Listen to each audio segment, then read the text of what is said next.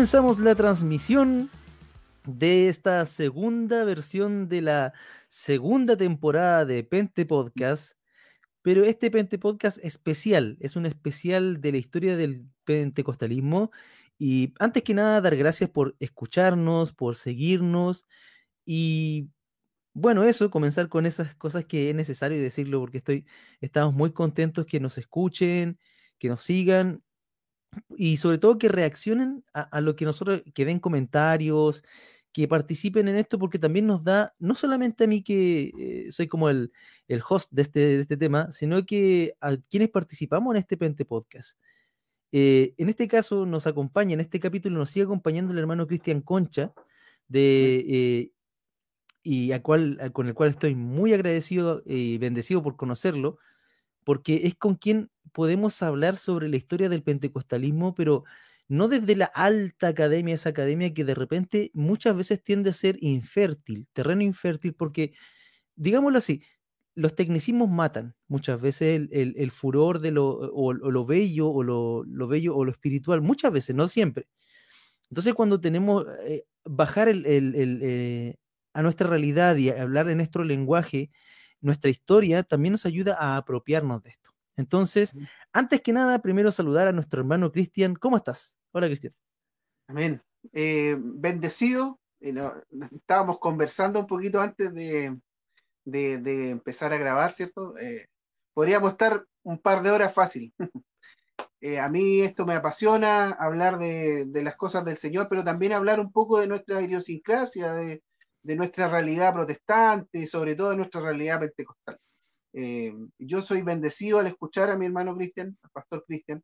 Eh, eh, me siento honrado también de poder compartir estos instantes junto a él y junto a todos los hermanos que nos puedan escuchar y mm, hablar un poquito, ¿cierto?, de, de, lo que son nuestras raíces, porque el Evangelio en Chile es esencialmente pentecostal, lo decíamos la semana pasada hay que decirlo, tú vas aquí en el sur de Chile, octava región donde vivo yo, vas a una iglesia metodista, aquí en Lota, por decirte así que es un pueblo, vas a una iglesia bautista, vas a una iglesia hasta presbiteriana y he escuchado himnos pentecostales que se cantan incluso, eh, incluso con más fuego.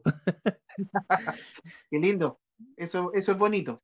Yo, como le decía la semana anterior, yo creo en la catolicidad de la iglesia. O sea, yo, yo, mi hermano Podemos tener algunas diferencias, por supuesto, eh, doctrinales, a veces dogmáticas, pero yo creo en, que somos un solo cuerpo y, lo esencial nos une. Eh, y me alegro, me alegro que pase eso. Eh, bueno, yo creo que de, tal casi abajo empieza lo bueno. Chillán, no sé, Curanilagua, Estado, Cañete, Concepción, Levo, Temuco, eh, el pentecostalismo está arraigado en nuestra esencia. Sí, y, y oh, nótese, nótese que ya desde Santiago para arriba, La Serena, eh, el, el, acervo, por decirlo así, el germen protestante, evangélico y sobre todo pentecostal está, pero no, tiene la misma fuerza que para acá, para el sur, y eso es, de notarse. Mm. Es muy interesante, quizás. Los censos, que se hacen en, eh, bueno, el 2002 el que más conozco porque después eh, el otro no fue muy bueno. Eh, Pésimo, digámoslo. Eh, entonces tuvo varios, varios errores, digamos, pero sobre todo lo que es la octava región y ahora lo que es octava región y la, la décimo secta, que es Ñuble, todo lo que era esa región tenía la mayor cantidad en proporción de evangélicos de Chile. O sea, donde nosotros vivimos, está ahí la esencia de, nuestra, de nuestras raíces. Oye, entonces nosotros fácilmente podríamos ser una nación. somos una nación. En serio, una nación dentro de una nación. Somos tanto y hemos crecido tanto desde que comenzamos. Y bueno, hermano, Cristian, díganos, ¿en qué nos quedamos? Yo que tengo mala memoria, tengo buena memoria de, largo, muy largo plazo, pero de, mediano corto me, falla. Quizás debe ser por, por el, por el, la MMA que practico, el, el cachacascán, que me tiene medio, medio mal. Hasta en, eso, hasta, en, eso, nos parecemos un poco. Yo, yo también practiqué bastante lo que fueron las artes marciales cuando fui policía. tenía ahí mi, mi especialidad. Oye, me debes, me debes una, tenemos que hacer una entrevista a fondo para conocer personalmente al hermano Cristian Conche que tiene un testimonio de vida precioso, así que quedamos así con eso. Ya, pero por favor. vamos, a, vamos, a, armar algo. Retomemos. Eh, hablamos un poquito, ¿cierto?, de lo que fue em, el pentecostalismo histórico o pre-pentecostalismo, como le llaman algunos, antes de lo que fue el, movimiento del, del 1900 hablamos que a principios del 1800 ya, ya empieza este mover que tenía que ver con, con este pentecostalismo moderno, por decirlo de alguna forma. Esto nace en, la iglesia presbiteriana, que, que, nos asombrábamos un poquito, en Inglaterra, en el 1800. Eh, había un pastor y la iglesia del pastor eh, Edward Irving fue el primero que empezó a enseñar la continuidad de los dones, algo que no se veía en Europa en esa época, pero que se fue expandiendo también a otros países como los Países Bajos, en Holanda, eh, y los países nórdicos. También se empezó a enseñar de que había una continuidad, así como lo, enseñaron algunos padres de la iglesia, ¿cierto? Eh, de que seguían estos dones vigentes. Y empezó el germen a, florecer. Esto llega después eh, a Estados Unidos, por ahí por el 1846 hay registro, donde eh, en la Iglesia Unión Cristiana se declara por primera vez, estamos hablando de 1846, del bautismo del Espíritu Santo. Esta iglesia eh, eh, después cambió de nombre, se llamó la, Iglesia de la Santidad en 1902 y ya para el 1907 pasó a llamarse la Iglesia de Dios, una iglesia bastante conocida que también está en Chile. The Church of God, de que la Iglesia de Dios también es pentecostalismo más americano. con, eh, y, con el énfasis de la santidad, ojo. Exacto, ese, es su doctrina central. Y ellos son los que se pueden decir como herederos del pentecostalismo histórico, porque son antes del pentecostalismo clásico. O sea, e, es la misma congregación que fue cambiando de nombre. Pero no fue lo único. Eh, hay registro en India del 1860 donde también ya se enseñaba por eh, eh, misioneros, digamos que protestantes, de este mover en el espíritu, de señales, de, manifestaciones, o sea, esto ya venía, Dios venía actuando de esta forma ya anterior a, lo que pasa en, eh, después en Estados Unidos. después hablamos, ¿cierto? Ya pasamos al pentecostalismo clásico, haciendo un resumen así rápido. Hablamos que la historia dice digamos, o, los registros históricos hablan de que el pentecostalismo clásico nace el primero de enero de 1901, pero este es un proceso. O sea, ese es como para ponerle una fecha, así como también en, Chile le decimos que el pentecostalismo nace el 12 de septiembre de 1909. Esto ya era un proceso que llevaba varios años, que, se le pone una fecha. Ojo, y hay que también hacer una, una pequeña aproximación. Hay que hablar de que en tanto movimiento, y porque no, no, no, es solamente una corriente principal como también se piensa con la reforma. Incluso podríamos hablar incluso de pentecostalismos. Exactamente, estoy totalmente de acuerdo. Eh, son, son pentecostalismos, porque hay diferencias, hay cosas que nos van a unir siempre. Bueno, como todo movimiento social, ¿cierto? Eh, eh, esto es así. lo, lo, podemos ver en, en, distinto orden de cosas, pero el, el, pentecostalismo tiene algunas conexiones que son que nos unen, que lo hablábamos también la, semana pasada, pero vamos a ver que a través de la historia vamos a sufrir, pero una montonada de quiebre, y, básicamente son todos de, doctrina secundaria, entonces, eh, pero cada uno toma su, rancho, lo defiende y, eh, sigue con, esa enseñanza. Pero eh, bueno, el pentecostalismo clásico tiene como, como su, su núcleo eh, en, Topeka, Kansas, eh, y en el año 1900 un pastor eh, metodista, vamos a ver que el metodismo se repite acá constantemente, estamos súper ligados con el metodismo, el pentecostalismo, es una relación histórica. Exacto, sobre todo aquí en, en Latinoamérica. Sobre todo, sobre todo acá. El pastor Charles Fox Parham crea el Instituto Bíblico Betel. Ahí ¿cierto? Una, eh, una joven llamada Agnes Osman. Se recuerda que había pensado que era un hermano, pero claro, era una hermana. Era una hermana. Ella fue la primera fue la primera, ¿cierto? Que ella habla en, otras lenguas y queda registrado por más de 50 personas. y un, un, hecho que también llamó mucho la atención fue que ella escribió en este idioma y no es un idioma sencillo, no es un idioma para nada sencillo. Los, que conocen un poco de, lingüística saben que eh, los idiomas orientales son súper complejos y ella escribe una frase en chino eh, eh, en el mismo instante donde ella empieza también a hablar este idioma oriental. Y eso fue como la, primera persona que queda registrado en, los registros históricos religiosos que habla en lengua. Desde ahí el pastor Charles Parham comenzó a predicar sobre la doctrina del bautismo en el Espíritu Santo. Ese es como el puntapié inicial. Después él, eh, digamos, cierra este instituto, pero lo vuelve a reabrir pocos años después. Y eh, cosas centrales que él enseñó fue eh, la sanación divina, que seguía vigente a través de los dones de los hermanos, y lo otro que era la glosolalia. ¿cierto? Fue como eh, algo central para él. Y él hace tres puntos eh, súper importantes en su doctrina, que era que Dios sanaba, Dios salvaba y Dios bautizaba en el Espíritu Santo. Hablamos que posteriormente las iglesias adoptan también eh, doctrinas cuadrangulares y cierto que hay diferencias también en, en, lo que se entendía como la glosolalia, sino que algunos pensaban que era idiomas no conocidos y otros que eran idiomas que, conocían los demás.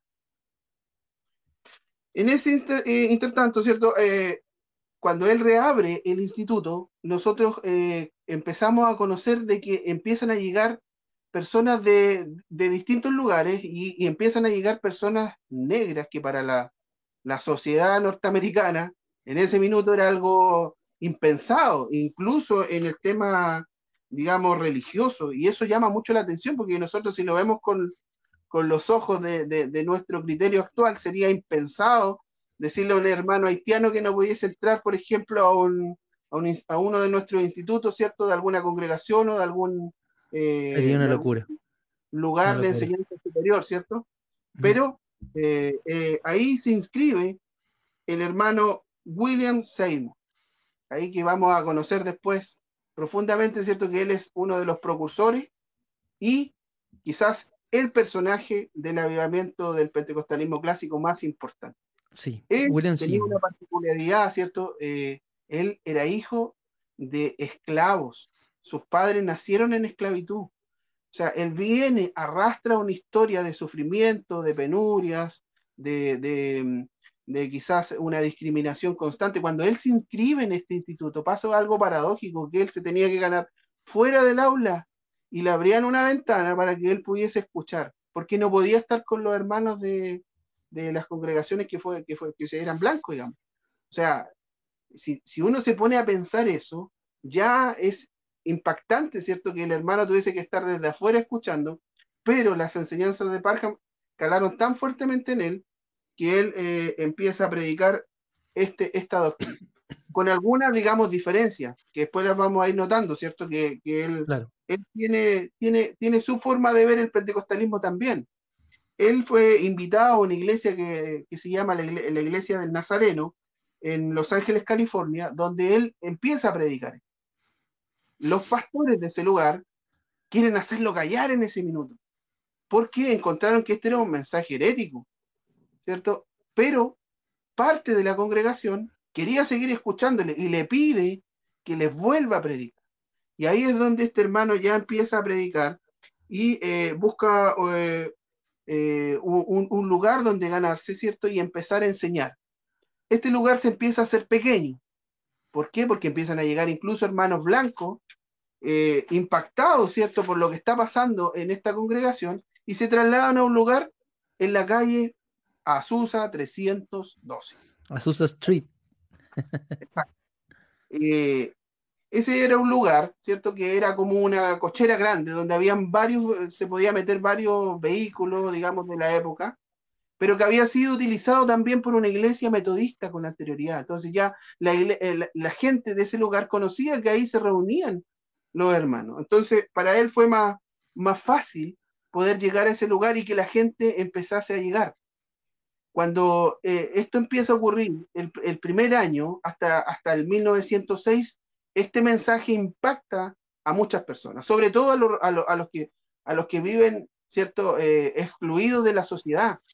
Eh, las personas negras, las, los adictos, la gente que, que vivía eh, en la calle, mucha viuda, mucha gente empieza a llegar a este lugar y es algo que nos va a caracterizar a través de toda nuestra historia como pentecostales.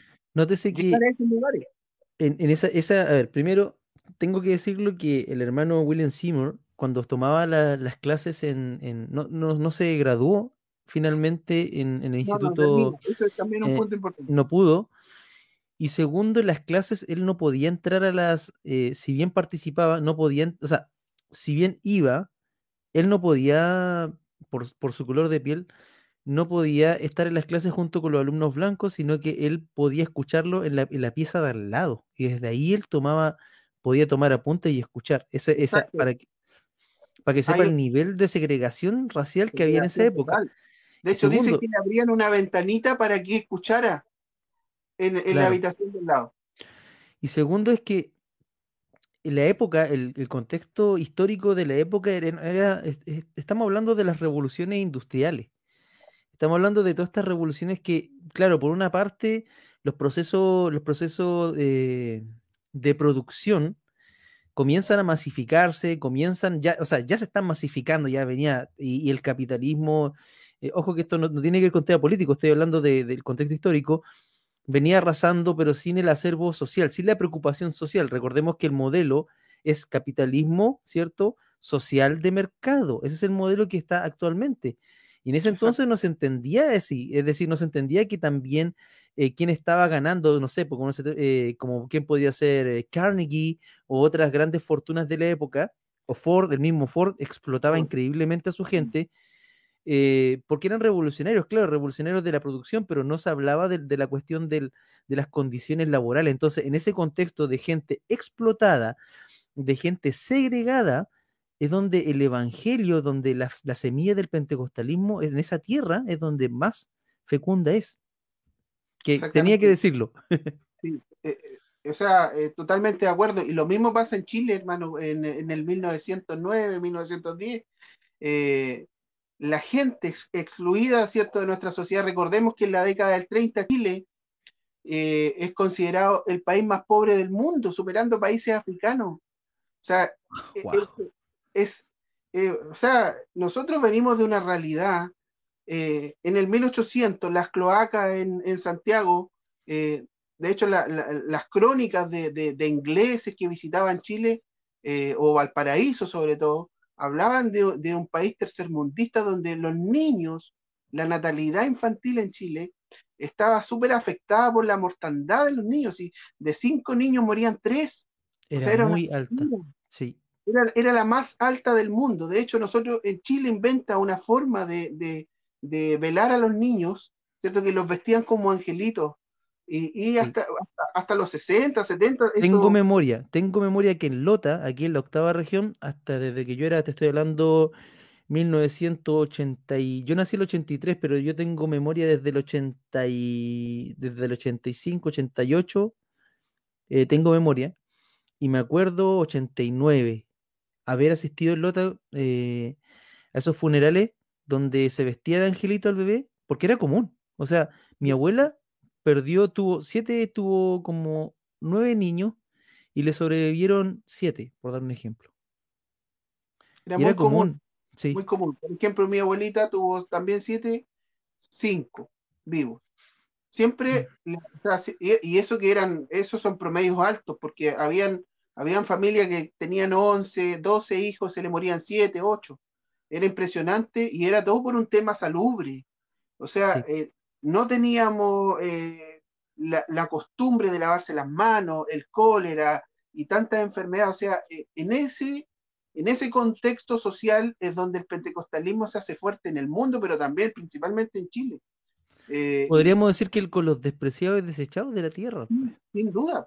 Y, sobre, y también en el mundo campesino. En el mundo campesino también el arraigo es súper fuerte porque, porque se bebía un poco el tema de, de, del patrón y, una esclavitud moderna, porque ahí el, patrón decidía eh, hacer, digamos, con la vida de sus inquilinos como él quisiese. Entonces, cuando empiezan estos hermanos a pedirle un, lugarcito donde poner un templo, hacer un, un, galponcito y empiezan a reunirse, eh, al principio, como nuestra sociedad era ultra católica romana, eh, viene un, digamos, un enfrentamiento con esta nueva creencia, pero después, al ver que el día lunes los hermanitos llegaban en la mañana a trabajar y, ya no, llegaba, no, no faltaban por, el tema del alcoholismo, que eh, empezó a bajar un poco la violencia intrafamiliar, muy arraigada al principio del 1900, y empieza a haber una transformación en esas personas, los, dueños, digamos, de fondo y de, y de lugares, ¿cierto? Empiezan a aceptar a que los evangélicos empiecen a tener sus lugares, por un tema que, les convenía a ellos también. Hay un trabajo académico que lo hace un chileno aquí muy interesante, que, Miguel, que es Miguel Ángel Mancilla, que lo recomiendo. Tiene un libro que se llama La, eh, La Cruz, Nieve Cruz, algo así. Bueno, eh, para el próximo programa daré la cita, pero le recomiendo ese nombre. Miguel Ángel Martínez es un sociólogo, es un estudioso del movimiento pentecostal y él también en su libro habla de esta realidad, eh, como tú dices, donde imagínate que solamente con que el padre de familia, que en ese entonces era el único que sostenía el hogar con su trabajo, dejara de gastarse el dinero en alcohol y en, y prostituta y en esa vida, porque esa, es así, e, era así la, la, chingana donde iban a, gastarse el sueldo, em, ya a la familia esa, le, daba un tremendo impulso y un tremendo salto. O sea, ese dinero que se iba en ese tipo de, vicio quedaba en la familia y el desarrollo que comenzó a generar el... y eso es un testimonio común aquí en el sur de Chile, donde los papás de muchas personas recibieron el Evangelio, se convirtieron, siguieron a Cristo y dejaron el alcohol. Y a la familia se le empezó a notar el poco dinero que les llegaba y comenzó a mejorar las condiciones de vida como conversamos antes de, empezar el programa, ¿cierto? Hay una de las cosas que los hermanos de, otras latitudes le llama mucho la atención del pentecostalismo, sobre todo de tradición reformada, es el tema de, no servirse, eh, porque gran cantidad de los pentecostales no toma alcohol, o, o dice no tomar alcohol, digamos. Claro. hay que ser claro, o sea, porque muchas veces algunos, eh, digamos, dicen no tomar, lo hacen, lamentablemente escondida, pero no, tiene mucho sentido eso. Pero volviendo, digamos, a la esencia de la pregunta o de la interrogante para los hermanos, es por qué eh, los hermanos hacen tanto énfasis en, no servirse vino o están arraigados dentro de la, cultura pentecostal. Y, esa está y ahí está la respuesta. La respuesta social, más que bíblica o teológica, es porque Dios los sacó de, un, de, un, digamos, de un alcoholismo profundo donde había riña, donde había violencia intrafamiliar, donde perdían todo el sueldo, donde había muerte, donde había cárcel. O sea, desde ahí Dios lo saca, más que una convicción teológica, es una convicción de vida. Exacto, un cambio, un cambio, un giro increíblemente que al, fondo, o sea, seamos claros, actualmente estamos como en la tercera ya, o sea, primera, segunda generaciones de pentecostales y de evangélicos que ya que tienen estudios superiores, entre los cuales yo me, incluyo. Eso es un salto increíble que en otros países, como en África, por decirte así, es imposible pensar en eso. Y solamente por... Y, de eso yo, yo digo, eh, hoy en día, eh, sobre todo estas nuevas generaciones, no son capaces de ver, eh, son miopes al ver, porque se exige derecho y eso considero que está bien, pero sin embargo, cuando se exige derecho sin tener conciencia de que de las luchas del pasado, de, las aflicciones, de lo que pasaron mis antiguos, eh, creo que eso, e, e, esa, inconsciencia se ve más que nada en los hijos de las capas superiores de, la, de las clases medias altas de, la sociedad, que no tienen conciencia porque quizás no tuvieron ese, eh, nuestros abuelos. Pero quienes somos de, la, de las clases bajas de esta sociedad, quienes venimos, yo nunca, yo no soy clase media, siempre he dicho, sinceramente, yo soy de, de acervo cultural pobre, ¿cierto? Provengo de la, de la pobreza y, no es que me sienta orgulloso, pero, o sea, no es que lo reivindique como forma de vida, sino que digo, esas son mis raíces, ¿cierto? y soy consciente de que mi abuelo era, era, era un era minero del carbón, y tanto, o sea, te estoy hablando de jornadas laborales de 16 horas, donde entrabas a trabajar, perdón, desde los 7 años. Tú podías entrar a trabajar, entrabas a trabajar.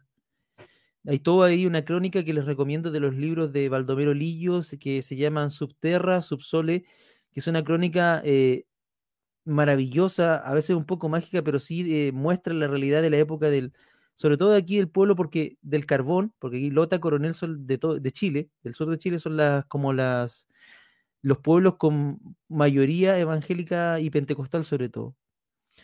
Eh, entonces, yo por eso digo, la historia es tan importante y lo que estamos hablando es tan importante porque es en el fondo recordarnos que si bien hay muchas cosas de las cuales actualmente podemos criticar, un ejemplo, podemos decir que Umaña para arriba, Umaña para abajo, podemos decir que Huber por arriba, Huber para abajo, pero sin esos, si no, si no rescatamos lo bueno, porque imagínate cuando si alguien hace mi crónica o hace, alguien hace tu crónica, todos tenemos yayitas, todos tenemos errores y tendremos más errores incluso. Pero es, es, es ahistórico, es, es, eh, es una cosa muy ignorante no criticar a, tus padres incluso, a tus abuelos, con, a la luz de los derechos que tenemos ahora. Exacto, y, y, aparte de, medirlo, ¿cierto? A, esos varones o, medir a nuestros padres con el criterio que tenemos nosotros de la sociedad actual. Y eso se da mucho hoy en día en los nuevos cristianos jóvenes.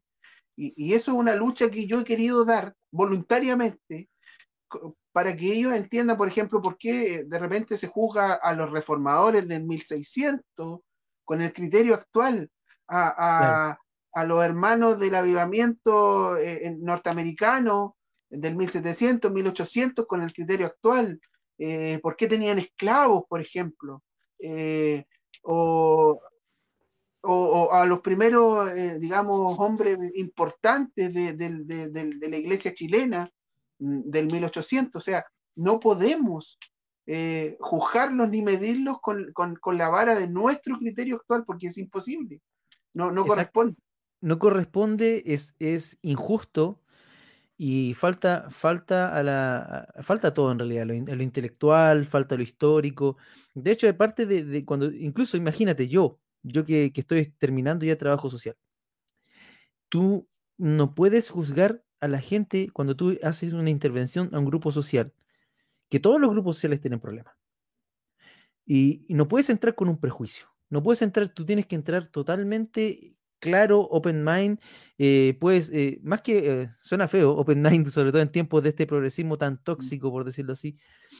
Pero tú tienes que entrar con una apertura de corazón, porque si tú no te abres de corazón a, verlo sin, sin un juicio, tú no vas a tener la oportunidad de conocer, de generar un vínculo ahora, en el aquí y en el ahora. Lo mismo pasa con el pasado. Y si tú te desvinculas de tu pasado, o sea, no tienes futuro. Cuando tú estudias, por decir, el pasado, mm, eh, y lo importante de estudiar el pasado pentecostal es, que también ver tanto lo bueno como lo malo y darte cuenta que también muchas de las luchas que ahora consideramos como, oh, esto nunca no había pasado, sí, pasó. Pasó, y, varias veces. y, varias veces, y analizar cómo, cómo lo, resolvieron nuestros antepasados, es, eh, es bueno, nos ayuda. Eh, un ejemplo, eh, ahora yo estoy estudiando el, hedonismo. El hedonismo y cómo los cristianos en su época afrontaron la filosofía de, de, los estoicos, los epicúreos. ¿Por qué? Porque tengo una, entrevista con, un con una persona de una radio en España y quieren que hable sobre eso.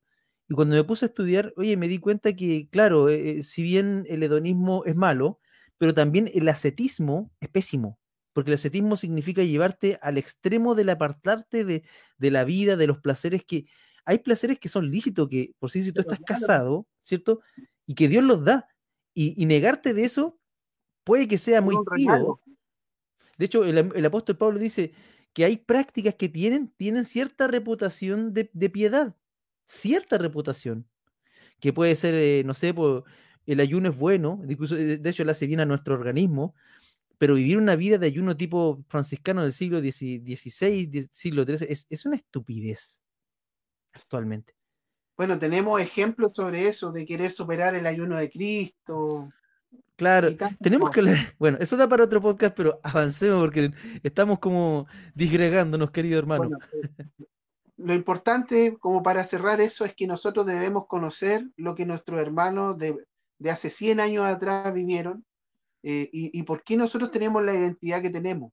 Eh, saber, saber por qué los hermanos lucharon tanto, por ejemplo, por, por, por predicar en las calles porque fueron muy perseguidos, porque fueron golpeados, porque fueron escupidos en las calles, porque los sacerdotes católicos romanos apiedraban los, sencillos templos que habían, eh, eh, porque la gente no te dejaba entrar, por ejemplo, a instituciones como la escuela militar, la escuela de carabineros oficiales, porque uno de los requisitos... hasta hace 20 años. Hasta era ser católico romano, un requisito para entrar a una escuela, donde el Estado laico de 1925, o sea, hay tantas cosas que estaban arraigados en nuestra sociedad, que nuestros hermanos tuvieron que luchar, pelear, batallar, pero con una convicción, como los primeros cristianos en el circo romano. O sea, esa convicción es la que hoy día nos hace falta, porque hoy día podemos saber más de la Biblia, porque no me cabe duda que las generaciones actuales sabemos más de la Biblia, o la conocemos mejor, ¿cierto? Digámoslo eh, así mejor. Sí, la conocemos mejor. Había muchos hermanos que no sabían leer, había muchos hermanos que si tú le preguntabas cuántos libros tenía el Nuevo Testamento, no te iban a saber. O, si tú le decías, busque un, libro en especial, no sabían dónde buscar. Pero estaban llenos de la gracia, del poder del Espíritu Santo de Dios. Y hoy día, eso lo queremos reemplazar con, ser eruditos, con, conocimiento intelectual, con algún título o maestría teológica, que no es mala, por supuesto, nosotros lo sabemos, usted es parte de la academia. Yo quizás cuando tenga más tiempo, como estoy terminando ya otra carrera, me gustaría también, sí, porque no, eh, mi conocimiento ha sido más autodidacta, sobre todo de la iglesia y de, la historia eclesiástica, pero principalmente quiero, quiero tener a Cristo en mi corazón y su Espíritu Santo, eso me mueve, o sea, e, e, ese es mi motor.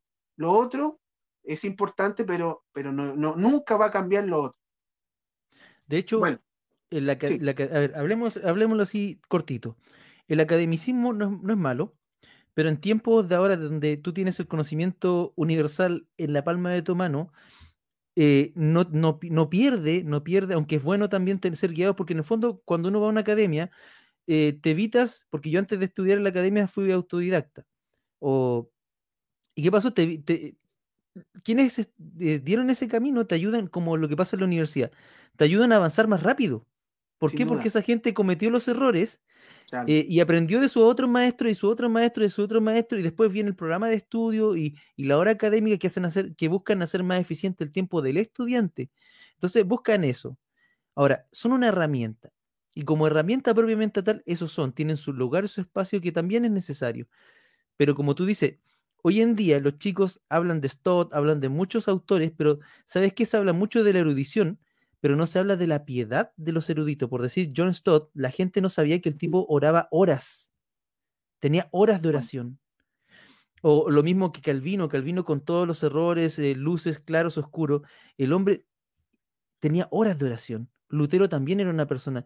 Se habla mucho de la erudición, pero de la piedad. En cambio, aquí el pentecostalismo comenzó al revés. Comenzó por la piedad y avanza cierta apropiación también porque el pentecostalismo también es parte de esta catolicidad cristiana, es parte de, la cristiandad. Entonces, si bien yo, yo, siempre les digo a quienes se mofan, se ríen de nosotros por no tener eh, grandes letras o grandes autores, les digo, bueno, imagínate lo que hicimos, ignorantes, sucios y pobres. Ahora espérate, ahora espérate a vernos con estudios. Así que espérense. la semana pasada sobre eso, sí, estoy totalmente de acuerdo.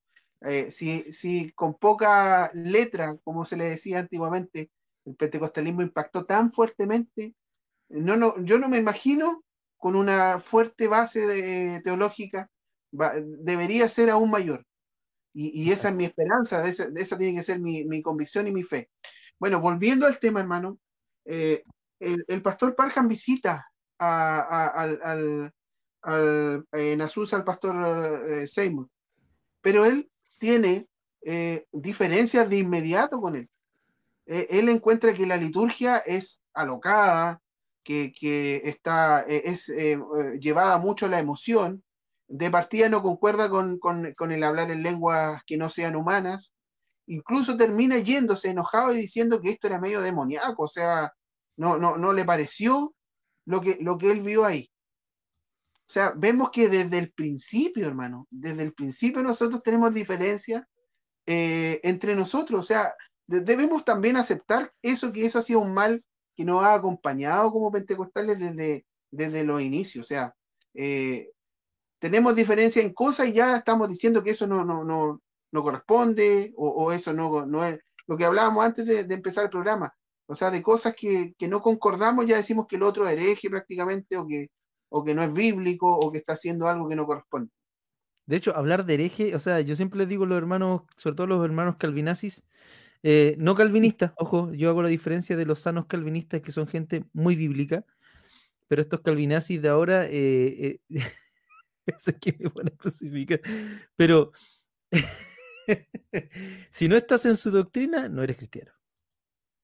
Así de simple lamentablemente hay muchos neocalvinistas así hoy en día, y lo decíamos la semana pasada también, son, sobre todo son chicos de 20 años, que no pasan los 25 años, que primero no tienen una vida recorrida, que conocen, solo, que conocen muchas veces su propio entorno, que no conocen más allá, y que cualquier cosa que se escape a lo que ellos conocen es herejía, y lamentablemente no es así.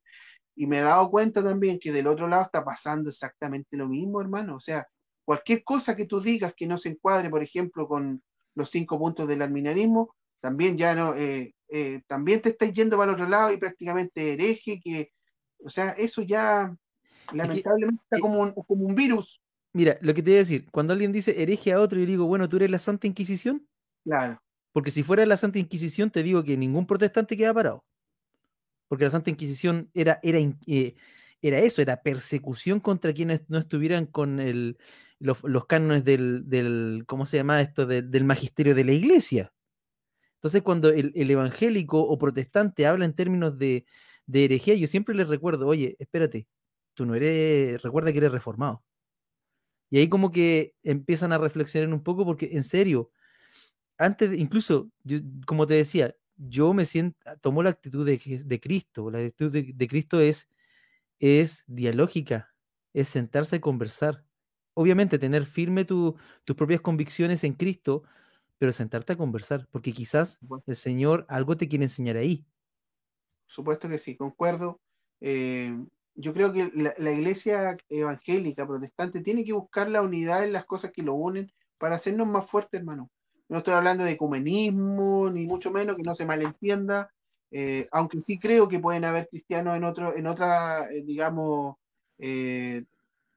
¿cómo decirlo?, tradiciones cristianas. Por supuesto que, sí.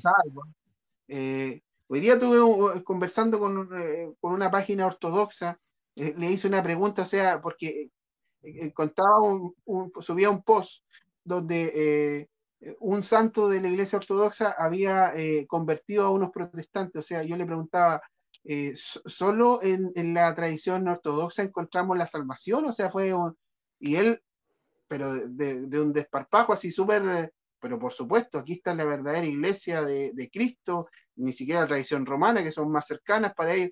O sea, cada uno aquí cree que el otro, ¿cierto?, está fuera de la tradición correcta o de la cristiandad. Yo en lo personal no creo eso. Yo creo que hay hijos de Dios en, la tradición ortodoxa, que hay hijos de Dios en todas las tradiciones protestantes, incluso me cuesta creerlo en la, en la curia romana, en, en, la, en la cúpula romana, pero que hay hermanos que, son hijos de Dios en, la membresía, no me cabe duda, hermano. Mira, el tema es que quizás nos falta un poquito más de persecución, porque generalmente cuando tú estudias la historia de las misiones, los momentos de, los misioneros de distintas confesiones cristianas se han unido más, esa es la persecución, sobre todo en China. Cuando fue la rebelión de los boxers, hubo incluso hasta sacerdote em, jesuita ayudando a escapar, porque cuando vino la rebelión de los boxers y posteriormente cuando fue la, revolución cultural china, los primeros que tenían que salir de China eran los, los, extranjeros, que generalmente eran misioneros o comerciantes, y quienes, y ahí es donde se veían tiempos de unión, también en la Segunda Guerra Mundial, Primera Guerra Mundial, ¿para qué hablar? Entonces, esto, eh, incluso se vio cooperación entre judíos y cristianos. Muchos cristianos salvaron a cientos de judíos. Claro que sí. Entonces, quizás nos falta eh, recordar esos tiempos que, eh, y quizás esta, este, este dogmatismo también es como hijo del, de este tiempo de paz, que entre comillas tiempo de paz que se está viviendo, que alguien dijo que tiempos de paz genera gente débil. Y estoy de acuerdo. Y quizás quizá estamos asistiendo a esta época. Ya, mi hermano, quedan, nos quedan como 20 minutos, por favor, sigamos, avancemos. Bueno, una de las eh, que, encontré que algo que me llamó mucho la atención, que en, en Azusa había un libro de visita ilustre. No hay registro gráfico, digamos, de lo, de, pero sí los nombres, y ahí habían varios, varios ilustres que llevaron el pentecostalismo a sus naciones. Por ejemplo, Er y McAllister, que lo lleva a, a Canadá, eh, Daniel Berg, que lo lleva a Brasil, o sea, eh, otros como Iván eh, Veraneov, que lo lleva a Rusia, a los Países eh, Bajos también. y uno que me llamó profundamente la atención, un tal Willis Hoover. Willis Hoover. O sea, hubo, una vez conocí a unos hermanos de las asambleas, de las asambleas de Dios, que me explicaron que también hay unas asambleas de Dios que son de corte, eh, son pentecostales, pero son de Europa. Sí, sí.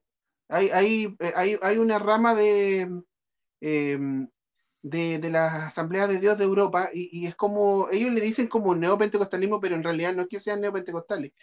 Lo dicen porque son como un nuevo pentecostalismo, pero, pero no, no es asociado directo a lo que conocemos hoy día como, como, como neopentecostal. Ahí también, ah, volviendo al tema, ahí eh, hay una división entre ellos, porque algunos pastores son arminianos y otros pastores son calvinistas, pero es una convivencia, eh, digamos, fraternal dentro de las mismas misiones. ¿ah?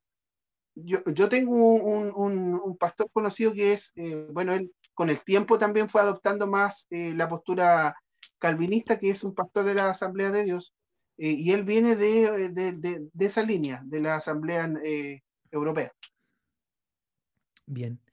Eh, dime, dime perdón, perdón, avanza usted, hermano, disculpe. No, no, no, como para ir terminando un poco lo que es el pentecostalismo clásico y avancemos un poquito a lo otro, es que ya para el mil, 1908 se había vivido el pic, digamos, de lo, de lo que fue este despertar los primeros dos años, y ya para el tercer año empieza a pasar un fenómeno que como decíamos anteriormente, hay que decir lo bueno, pero también lo malo, ¿cierto? Del, movimiento. Y es que empieza a haber una división de muchos hermanos que, estuvieron al principio eh, eh, con, en, en, Azusa y que empiezan a formar sus propias iglesias.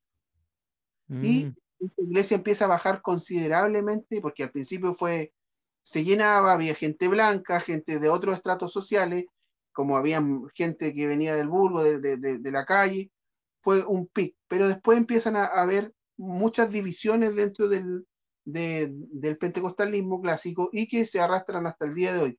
Y otro dato importante que me pareció súper relevante, que dentro de las 20 iglesias más importantes a nivel mundial del pentecostalismo clásico, hay seis iglesias chilenas. De las 20 hay seis iglesias chilenas, o sea, impresionante.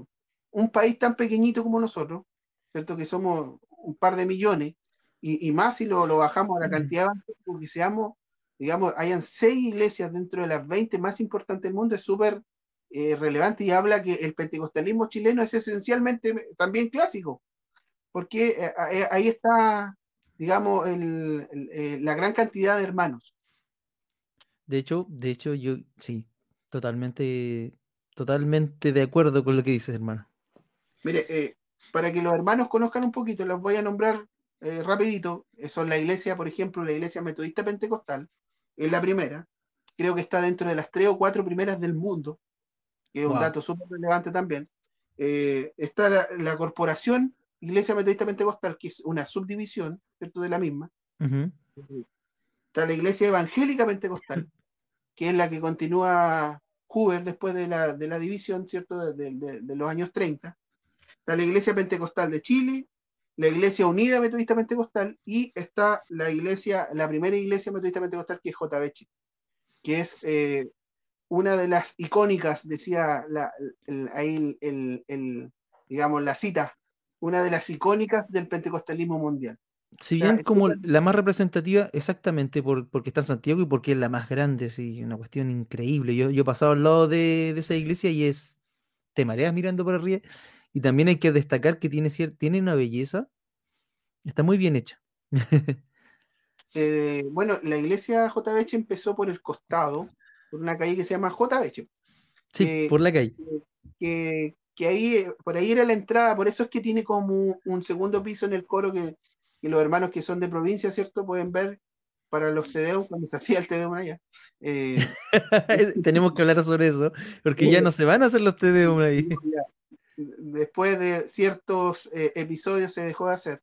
Eh, claro, y, es impresionante el coro, solo el coro debe tener 1500 asientos, o sea, impresionante. La potencia de un, de un culto ahí, la potencia ya es increíble tuve eh, la, oportunidad de asistir a reuniones generales, a, estudios de voluntarios que le llaman ellos, que son los, hermanos varones.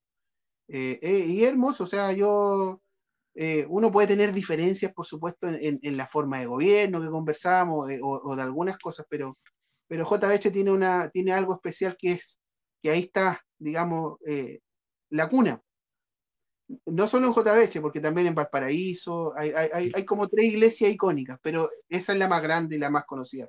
De hecho, la, nombraron, es el único templo en Chile que tiene categoría de monumento nacional, que, es protestante. Y de hecho, hay que, eh, si bien últimamente JBH en estos últimos tres, cuatro años ha tenido controversia, hay que recordar siempre que hay que medir las iglesias evangélicas, no, sobre todo en Chile, y yo creo que también en mucho en Latinoamérica, no hay que medirlas tanto por, su liderazgo como por, su, por, la gente que la, que la compone, porque la iglesia en el protestantismo, sobre todo en el pentecostalismo, se, componen de, hermanos y hermanas que con su esfuerzo levantan estas obras. Entonces, eh, denigrar un trabajo que lleva ya un siglo, ¿cierto? Ya dos siglos, un siglo y tanto, eh, por, errores de, líderes puntuales es, es, no saber, no saber eh, medir, no saber juzgar debidamente o de manera justa las cosas. Yo creo que el, ministerio de JBH, fuera de todo eso, eh, sigue bendiciendo a muchas familias y a mucha gente. Y, los, que, los que no nos congregamos hoy en día, ahí hay que seguir orando. Yo siempre oro por mi hermano, eh, porque pasaron un momento complejo, hay que decirlo. O sea, JBH estuvo en el ojo del huracán por cierta, digamos, liderazgo que, lamentablemente hace pensar que todos los pastores evangélicos son ladrones o se aprovechan de, la hermandad. Lamentablemente ese es como el cliché que la gente secular, ¿cierto?, toma, o que todos son ricos. Claro. que quien, está muy alejado de la realidad, hay pastores que viven, digamos, muy modestamente también, como hay otros que viven en la opulencia, eh, hay que decirlo, o sea, es una realidad muy disímil. Eh, tenemos otra rama del pentecostalismo, que esta es como la más controversial, que es el pentecostalismo unicitario. Este tiene ah, como, solo Jesús que se le dice. Solo Jesús le dicen eh, eh, que, ellos practican la, doctrina o, su teología se basa en la unicidad de Dios. O sea, ellos creen que Jesús es también el Padre y Jesús es también el Espíritu Santo. Eh, ellos nacen, digamos, por ahí en el 1913 también de otra división. O sea, ahí vemos que lamentablemente... La subdivisión. subdivisión de la división. Entonces, eh, nos va a acompañar eh, por 100 años y más de 100 años, lamentablemente ha sido ese el gran problema que, que ha acompañado a la iglesia pentecostal. Ellos practican la, la, doctrina de la unicidad, bautizan en el nombre de Jesús, no bautizan en el nombre de la Trinidad, del Padre, Hijo, Espíritu Santo. O sea, ellos son antitrinitarios. Antitrinitarios totalmente. Ellos, eh, eh, su teología está más acercada al modalismo. Claro. sí, ahí, ahí, la, la, la, basan. Y una de las iglesias, bueno, su más importante es una tremenda, una mega iglesia en, Colombia que es eh, la Pentecostal Unida de Colombia. Es un... De hecho, esa, esa es la denominación más conocida. Los pentecostales unidos son los pentecostales que son unicitarios, generalmente, como que están en esa categoría. Y, a ver, y, y ellos no son aceptados dentro de la, por ninguna otra rama de los pentecostales, ¿ya?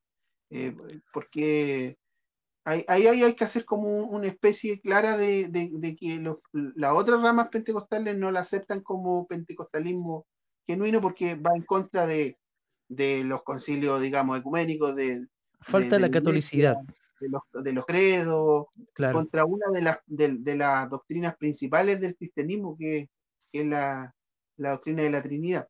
Entonces ellos están como por fuera, pero corren también con el nombre pentecostal. Y después pasamos ya a, a lo que algunos autores eh, le llaman, eh, lo dividen, otros lo hacen como uno solo, pero que es que es el movimiento carismático, y otros dicen que hay una subdivisión con el movimiento neocarismático y el neopentecostalismo. Yo lo, lo divido en dos, creo que, que va más allá, eh, más, más- lo podemos eh, identificar más como el movimiento carismático de, de fines de los 50, de los 60, que, está, eh, que se empieza a desarrollar en la, en la iglesia protestante, luterana, eh, la metodista, las episcopales, incluso en las iglesias presbiterianas, y que empiezan a adoptar dentro de, de- de su liturgia, dentro de, de- de sus dogmas, también el bautismo del Espíritu Santo, sin abandonar todos los demás que ellos creen. Claro. Pero eh, ellos toman, ¿cierto?, Eh, el tema de las manifestaciones, empiezan a creer eh, también en el hablar en lengua, y se nos suma increíblemente una parte de la iglesia romana que se hace eh, carismático católico, católico romano. Me acuerdo haber leído eh, a un teólogo católico, no me acuerdo el nombre, perdónenme que hasta ahora, eh, más que nada porque estoy metido en mi tesis en otra cosa, pero leí y lo cité creo que en un trabajo que hice para el bachiller, que el pentecostalismo, según muchos autores ecuménicos, ha hecho más por el ecumenismo que todo el gasto desde el Concilio Vaticano II en adelante que se ha hecho. ¿Por qué? Por lo mismo que tú dices, por su transversalidad, porque tanto en, la iglesia romana, eh, como la anglicana, como la metodista, como los presbiterianos también, eh, eh, se ha dado esto por el movimiento carismático y eso lo encuentro súper positivo, porque nos da puntos de encuentro, punto, y cuando hay puntos de encuentro también se abre para el diálogo. Claro. Bueno, se, suele asociar con el neopentecostalismo, pero yo quiero hacer una distinción ahí, ¿ah? Eh, porque el neopentecostalismo moderno que nosotros conocemos está más asociado a lo que nace en, el- en la década del 70 con, con, eh, con los telepredicadores norteamericanos y después Claro. que se empieza a, a expandir a Latinoamérica. De hecho, el neopentecostalismo en sí nace, digamos, eh, eh, a principios de los, de los, de los 70, eh, también dentro de las mismas iglesias carismáticas, pero también de las pentecostales eh, clásicas. Y, y muchos empiezan a adoptar, ¿cierto?, la forma de predicar, la forma de hacer evangelismo. De Oh, sí estos me acuerdo. Todos hablando en español neutro. Exacto. Todos hablando en español neutro para que usted pare de sufrir. Bueno, ahí nosotros encontramos hoy en día eh, varios íconos dentro del neopentecostalismo. Tenemos, por ejemplo, eh, una de las iglesias más apoteósicas que existe en el mundo, que es eh, algo así. Lakewood. es- sí, es, es, digamos, dirigida por Joel o Joel Austin. Jostin, él- sí. Sí, él es, digamos, se, se calcula que son 50.000 personas en ese mega, mega edificio que costó una infinidad de. Oye, ¿cuánto se demora ese, ese compadre, ese, ese hermano, o no sé, esa persona, cuánto se demora en visitar cada casa? Porque No, pues no, no conoce, no, alcanza a conocer ni los de la primera línea. un ejército de pastores asociados, me imagino. lamentablemente él, eh, yo leí un poco de sus libros, algunas entrevistas. eh, eh, por ejemplo, le preguntan, ¿tú crees que algún eh, musulmán puede ser salvo? Dice, eh, no lo sé, porque nunca, nunca tiene una respuesta clara.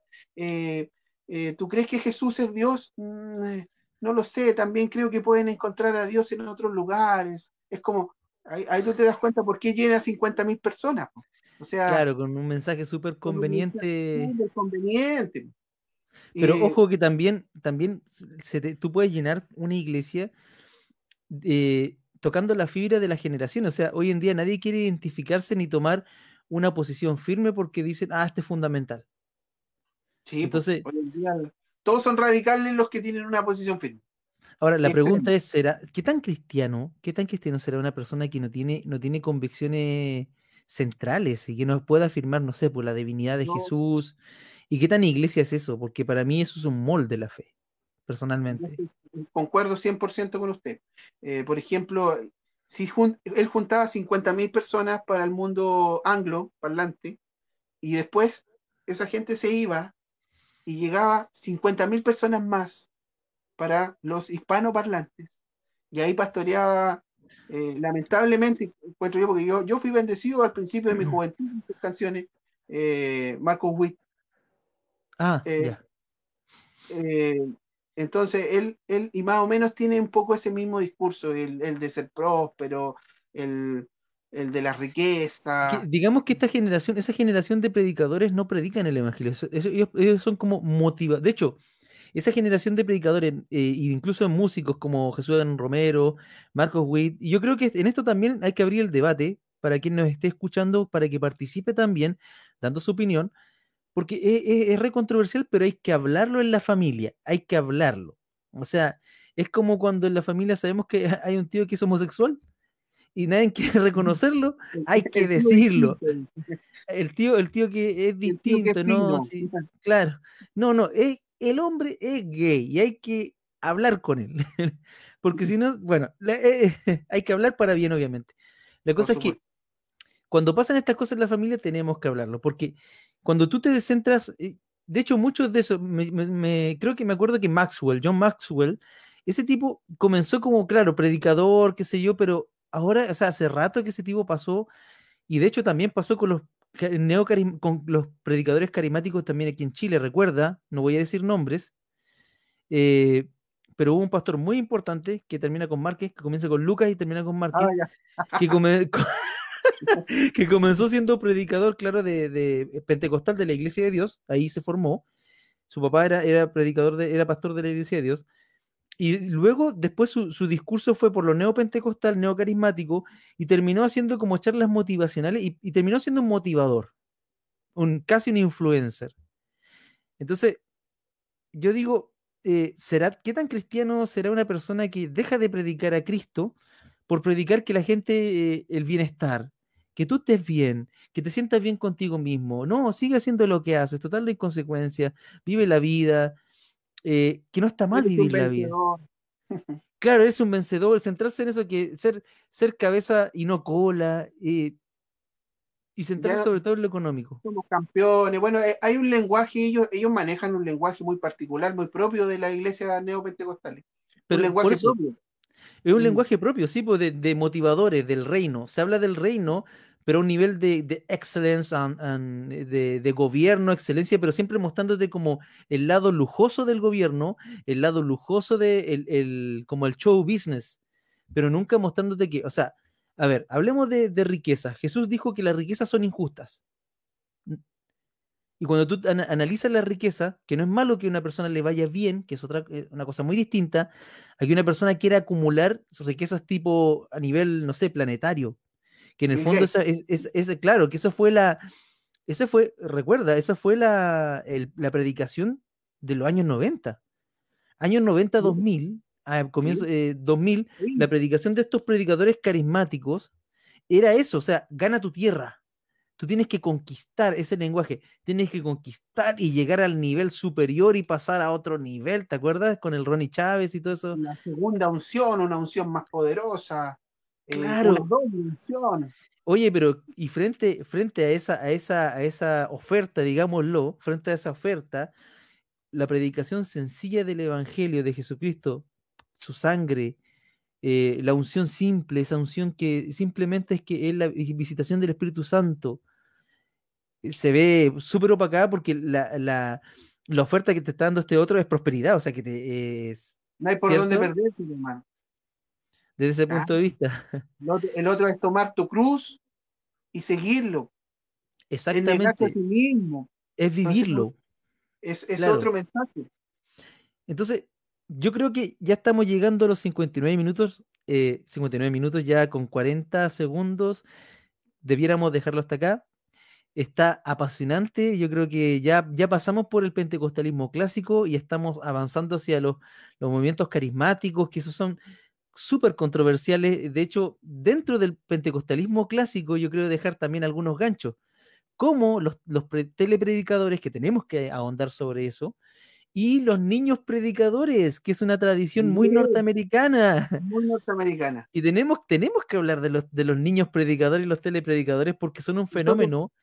Creemos que el único niño predicador era eh, Christy Rey peruano, pero los norteamericanos hay montones. Es una tradición y una tradición eh, que hay un documental que está en inglés que habla sobre esa tradición.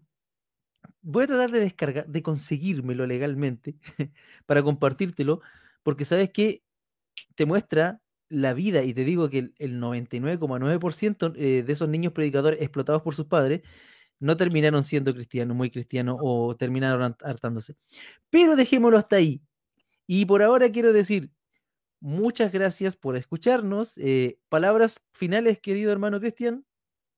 Bueno, eh, como dije al principio, bendecido de poder estar con usted, de poder compartir, ¿cierto?, con los hermanos y de poder hablar de nosotros, porque al final estamos hablando de nuestra iglesia, de, lo que somos, de conocernos un poquito más, de que nuestros hermanos, ¿cierto?, eh, conozcan algunos datitos que probablemente esto lo pueden encontrar en la web incluso, más que ir a un libro, eh, pero hay, muchas cosas, eh, cosas de vivencia que nosotros conocemos, ¿cierto?, que quisiéramos compartir para que nuestros hermanos también conozcan un poquito de lo que es el pentecostalismo. Ya no vamos a llegar al chileno.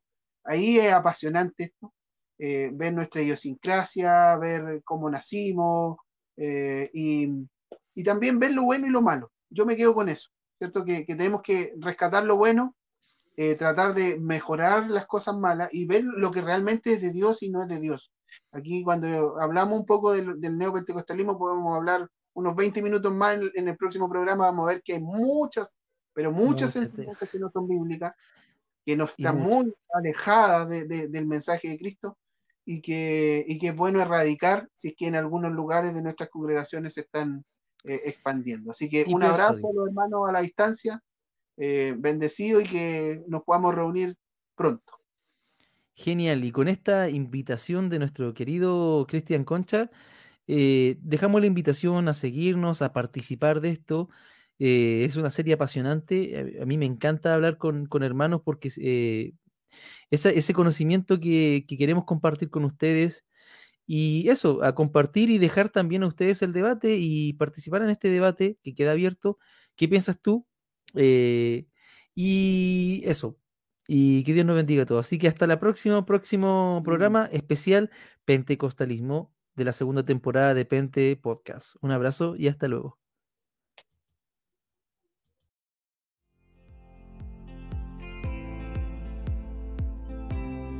Si deseas contactarte con nosotros, puedes hacerlo mediante el correo electrónico aquí en el podcast pastorcristianb.gmail.com Y también si deseas seguir nuestro contenido, puedes hacerlo en la página edificadosencristo.net. En esta página te encontrarás con podcasts, reflexiones y predicaciones para tu edificación.